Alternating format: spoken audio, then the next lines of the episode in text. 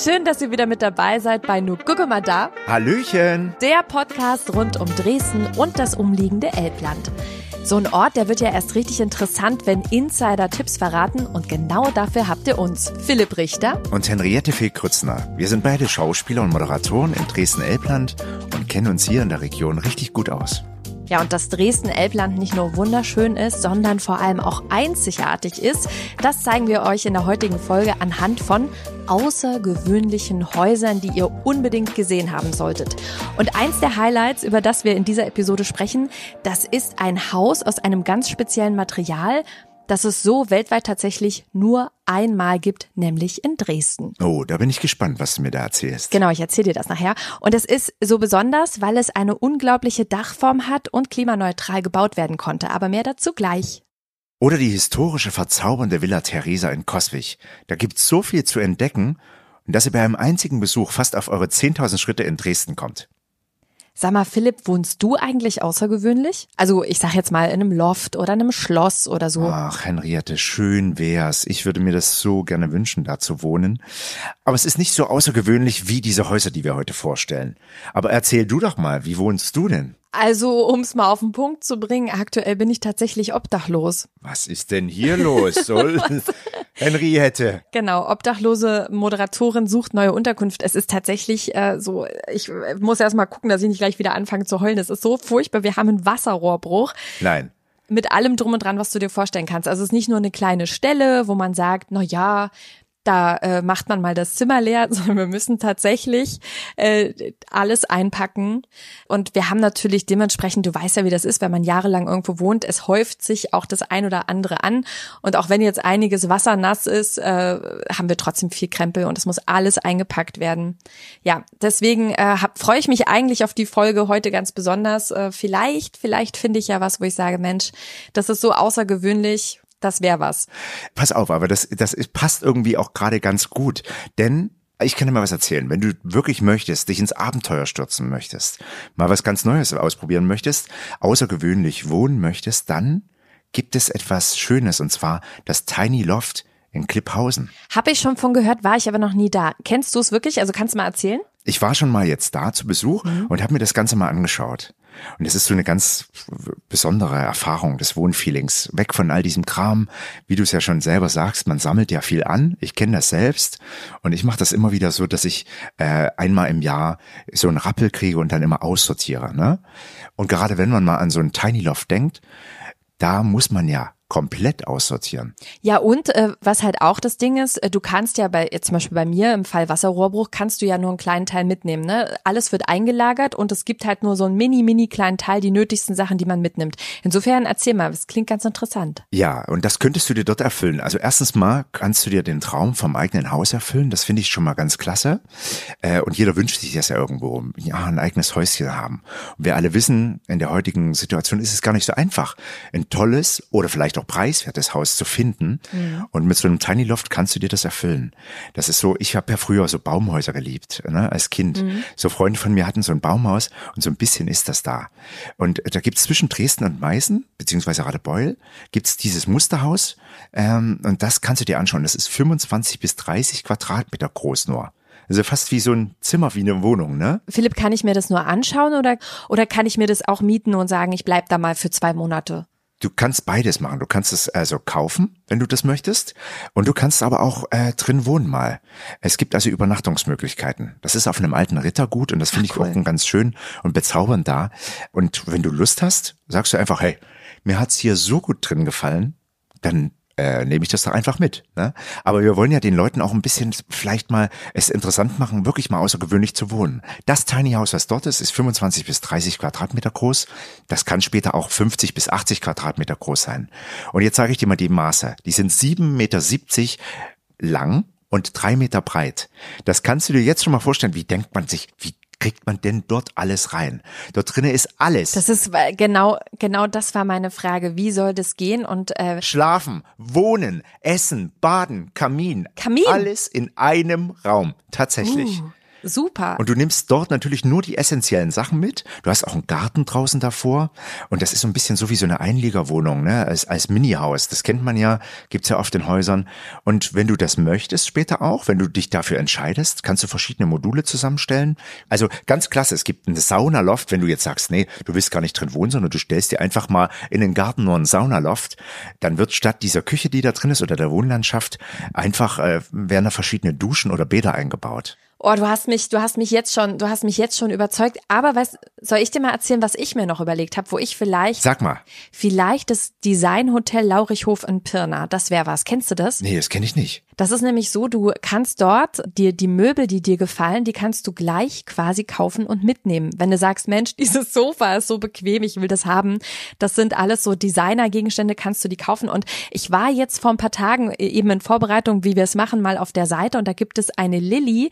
Das ist so eine Figur und die kannst du anziehen. Du kannst dir Schuhe anziehen oder einen Mantel. Und je nachdem, wie du die anziehst, gucken die, wie dein Stil ist und ähm, suchen für dich die passende Suite raus.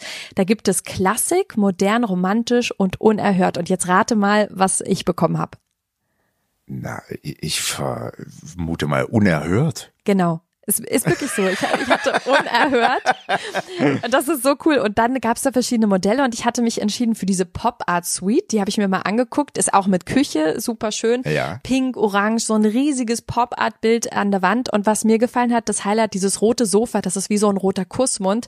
Und da habe ich wirklich gedacht, äh, wenn du da dich inspirieren lassen kannst, von Fliese bis Tapete, sagen kannst, genauso soll meine neue Wohnung aussehen, dann habe ich überlegt, das wäre eine tolle Möglichkeit, um sich, wie ich gerade gesagt habe, sich inspirieren zu lassen und vielleicht auch das ein oder andere Stück mitzunehmen. Und ähm, was auch witzig ist, äh, mein Freund könnte mit dem Dampfer, direkt die Elbe ist ja vor der Tür, bis Dresden fahren. Das wäre auch so ein ungewöhnlicher Arbeitsweg, mit dem Dampfer nach Dresden zu fahren. Ja, warum nicht, ne? Und Philipp, was ich mir noch überlegt habe, eine ganz andere Möglichkeit haben wir zu Hause diskutiert, wie man auch leben kann.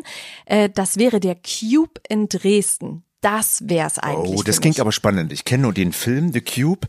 Äh, was ist jetzt der Cube? Absolute Revolution im Hausbau. Also wenn ein Haus, dann so. Das hat ja die TU Dresden mitentwickelt und sowas könnte ich mir total vorstellen.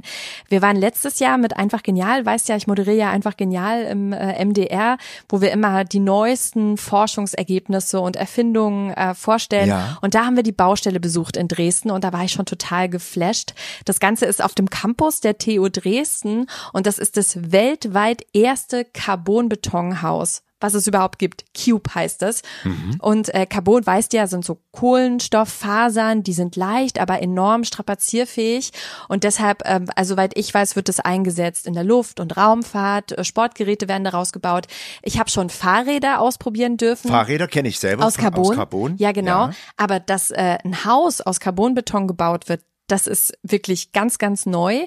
Und ähm, also es ist sehr stabil, sechsmal so stabil wie Stahl. Aber es wird eben, und das ist das Besondere, weniger Beton äh, benötigt für den Bau. Deshalb sind die Wände auch viel, viel dünner. Und was richtig toll ist, es sind außergewöhnliche Formen möglich.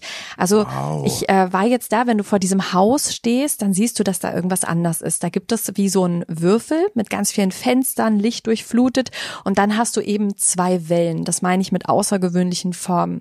Das bedeutet, dieses Gebäude besteht eben aus diesen zwei Teilen, aus äh, der Box, diesem Würfel und Twist. Das sind diese doppelt geschwungenen Wellen und ähm, durch diese Carbonträger sind eben diese außergewöhnlichen Formen möglich. Also eine ganz neue Architektur, wie Häuser aussehen könnten. Und ich finde es ja immer so krass, wenn meine Tochter irgendwas zeichnet, das wäre ihr Traumhaus, dass man sagen könnte, genau solche Häuser sind in Zukunft möglich, weil dieser Carbonbeton, also dieses Carbon eben ähm, nicht so starr ist wie Stahl, sondern formbar bleibt. Jedenfalls Ende September war die feierliche Einweihung und man muss wirklich sagen, das sieht nicht nur schön aus, sondern das Tolle ist, Carbon ist ja rostfrei. Es ist also stabil, rostfrei. Die Wände sind dünner. Das wirkt der Rohstoffknappheit entgegen. Ähm, weil, weil das Gebäude eben mit halb so viel Beton auskommt, ist das natürlich super innovativ und gleichzeitig energieeffizient, weil weniger CO2 beim Bau ausgestoßen wird. Und diese neue Art des klimaneutralen Bauens, das ist wirklich, ich sage es nochmal, absolut revolutionär und ähm, von außen toll. Und wenn man reinkommt, kann man das eben auch mal wirklich sehen und verstehen, weil links, also wenn man reinkommt, links ist eine Treppe und die ist viel dünner als normale Treppen, also herkömmliche Treppen. Und da sieht man so Aussparungen und da kann man sehen, wie viel Material da tatsächlich eingespart wurde.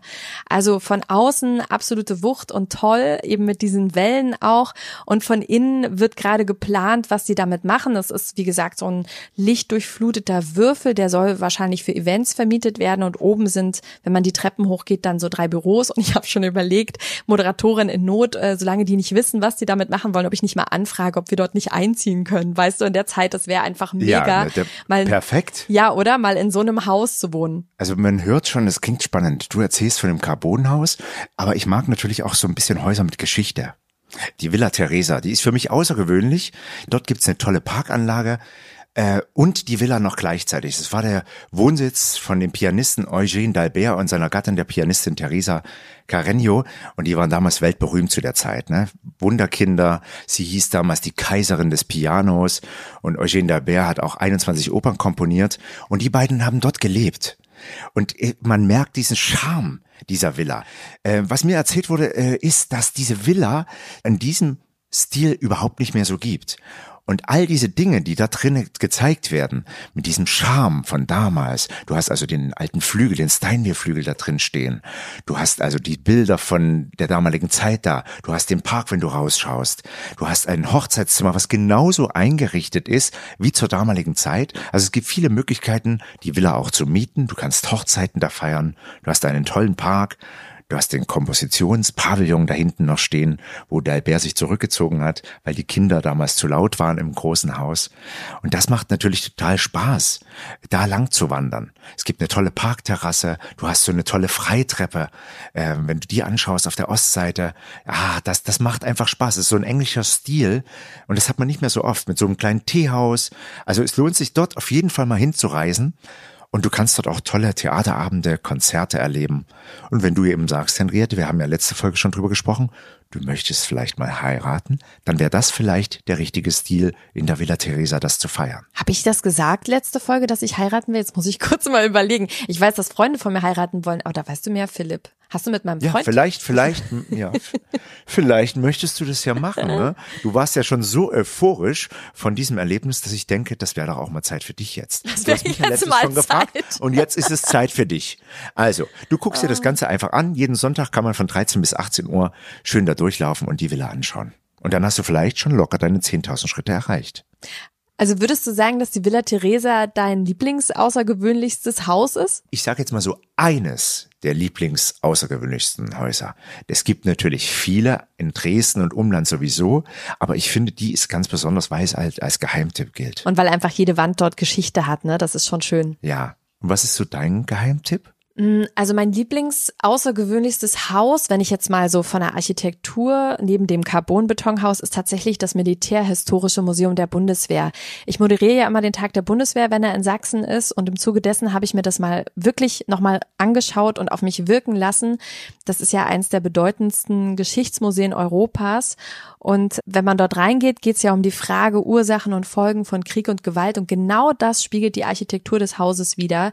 Also wenn man davor steht, dieses irre, krasse, historische Gebäude und dann gibt es da einen Stahlkeil, der durchschneidet dieses Gebäude, das historische. Und dieser Keil symbolisiert, so habe ich das verstanden, Krieg und Gewalt und dass eben Krieg und Gewalt auch nur Leid und Zerstörung bringt und ähm, soll auch erinnern an die Bombardierung Dresdens im Zweiten Weltkrieg. Und für mich, gerade in der jetzigen Zeit, ist das wirklich nochmal so wie ein Mahnmal und auch, ähm, dass man sich erinnern muss, dass es keine Alternative zu Frieden gibt. Ja, so. Klingt total interessant. Das wusste ich zum Beispiel überhaupt nicht, ja. dass diese Architektur dieses Militärhistorischen Museums so erbaut worden ist, ne, mit all diesen Details. Klingt wahnsinnig spannend. Werde ich mir auch mal anschauen. Aber lieber Henriette, jetzt sind wir ganz vom Thema abgekommen. Jetzt wissen wir ja immer noch nicht, wohin ziehst du denn jetzt eigentlich? Was wird jetzt aus deiner Wohnung? Was machen wir jetzt mit meiner Familie und mir? Also von allem, was ich jetzt gehört habe, äh, tendiere ich tatsächlich zu diesen Tiny Lofts, weil wir können eh nicht viel mitnehmen. Ähm, wir haben nur so ein drei, vier Kartons, der Rest wird eingelagert und ich finde die Idee äh, von so einem Tiny Loft, das mal zu nutzen für ein, zwei Monate, finde ich gerade total cool. Also das war ein richtig guter Tipp, Philipp. Ich werde mir das anschauen und mal zu Hause mit dem Familienrat besprechen. Aber insgesamt kann man, glaube ich, sagen, Dresden-Elbland hat neben den historischen großen Gebäuden, die außergewöhnlich sind, wie die Frauenkirche oder natürlich die beeindruckende Albrechtsburg in Meißen, einfach noch so, so viel mehr interessante Gebäude zu bieten, dass es sich lohnt, jedes einzelne zu entdecken. Wer das alles verpasst hat, ist wirklich selber schuld. Mehr Infos gibt's natürlich wieder unter visit-dresden.travel. Beim nächsten Mal, da stellen wir euch ein paar Startups vor, die mit ihren Ideen im Bereich Forschung und Entwicklung absolut bahnbrechend sind. Und wir zeigen euch damit, wie innovativ die Startup-Szene in Dresden-Elbland ist. Bis zum nächsten Mal, macht's gut. Bei Nugugumata.